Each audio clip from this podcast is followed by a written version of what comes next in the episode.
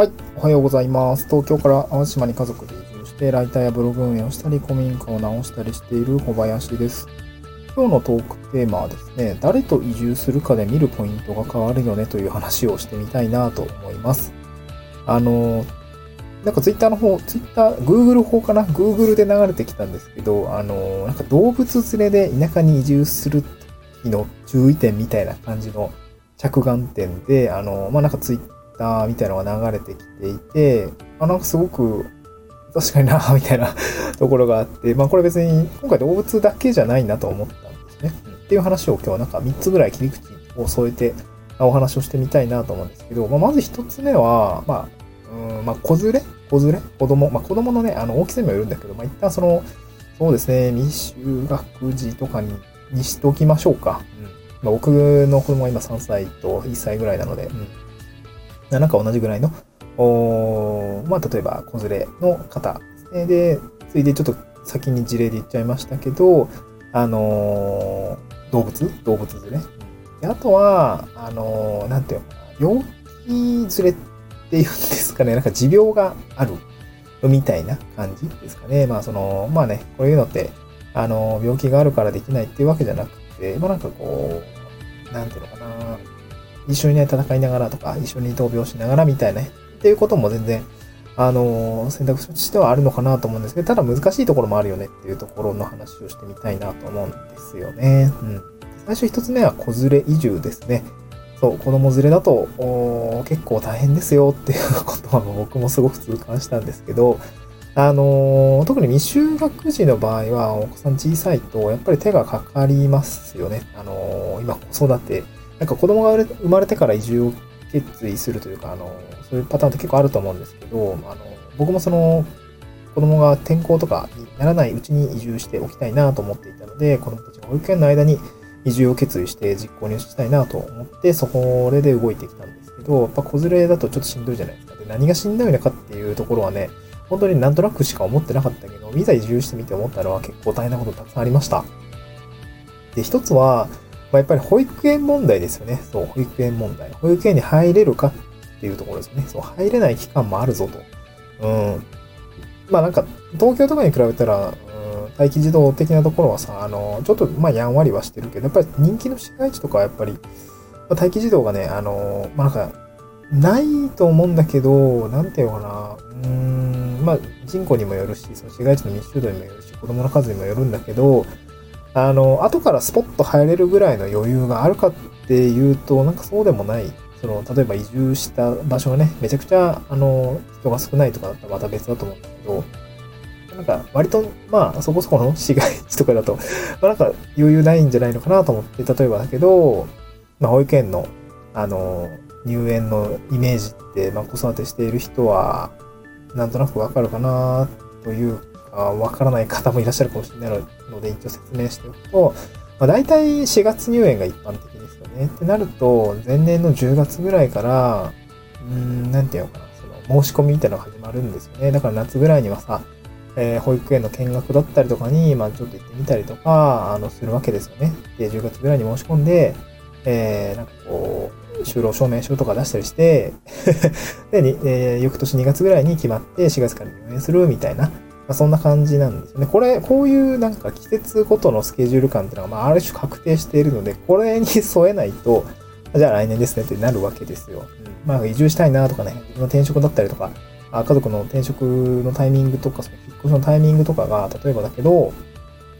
12月になりますとか。あ、でも、なんか、10月に申し込みね、しとかないと、無理なんですってやったらさ、その移住し、12月に移住したってなったら、ね、来年のまた10月ぐらいまでさ、あの、え、子供どうすんのってなるわけじゃないですか。ら そういうとこ、だその間は、あの、私立の、例えば幼稚園に通うとか、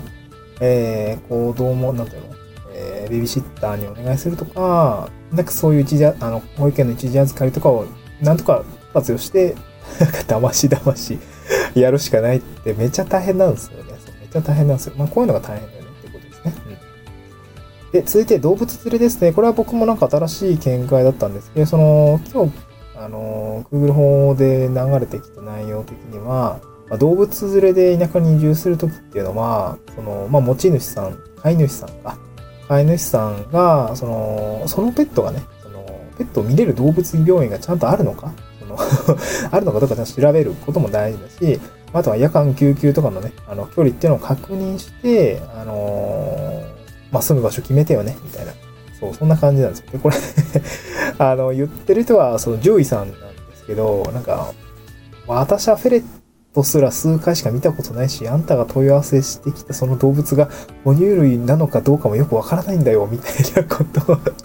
つぶやいて、あの、湯婆婆っぽくね、つぶやいていてめちゃくちゃ面白かったです。確かにな、みたいな。自分が獣医だったとして、珍しい動物が来た時って、いや、確かにな、みたいな。あね、ミニブタとかさ、ポニーとかさ、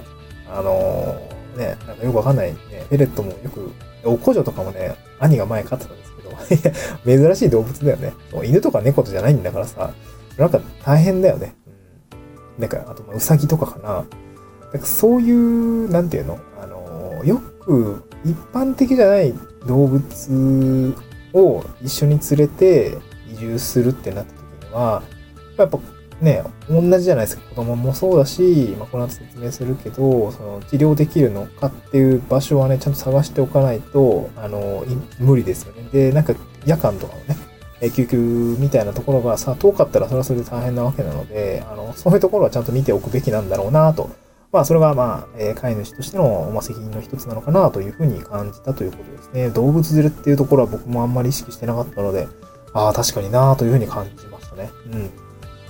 はい。で、最後3つ目ですね。これも動物の話もそうだし、子供の話もそうだし、まあ子供、お子さんがいる方、もしかしたら特にそうなのかもしれないけど、病気ですよね。持病がある方とか、あの、介護が必要だったりとか、まあなんか今後ね、えー、なんかもう、あるかもしれないとことこもありますけど、やっぱ持病がすでにね、あるのが分かっているのであれば、まあ、それが治療できる病院があるのかどうかっていうところですね。あとは本当に大きな病院、まあその、えっとね、どっかの放送で話したんですけど、えっ、とね、病院にもその、ランクがある、ランクというかその、なんていうのかな、度合いがあるというか、まあ、妻が看護師なので、その、例えば、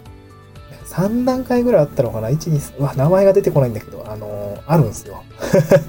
あの、救急外来を受け入れる、その、なんかね、なんていうの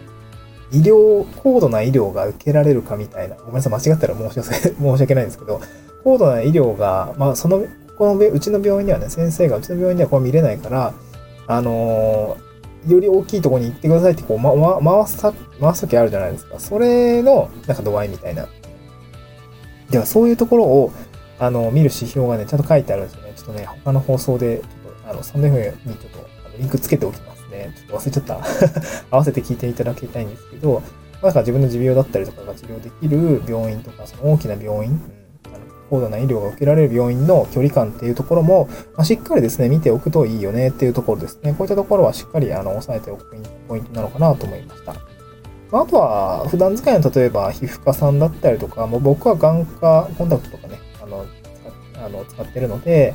あの、眼科の距離だったりとか、そうですね、皮膚科とか、なんだろうな、皮膚科とか、なんかそういうところが、まあ、ちゃんと、まあ、近くにあるのかっていうところも、まあ、結構ね、不便だったりすると大変だ、大変だと思うんで、まあ、そういったところの距離感はしっかり見ておくことが重要なのかなというふうに感じました。はい。えー、そういったところですね、まあ、移住先を選ぶときには見ておくといいと思います。また次回の収録でお会いしましょう。バイバーイ。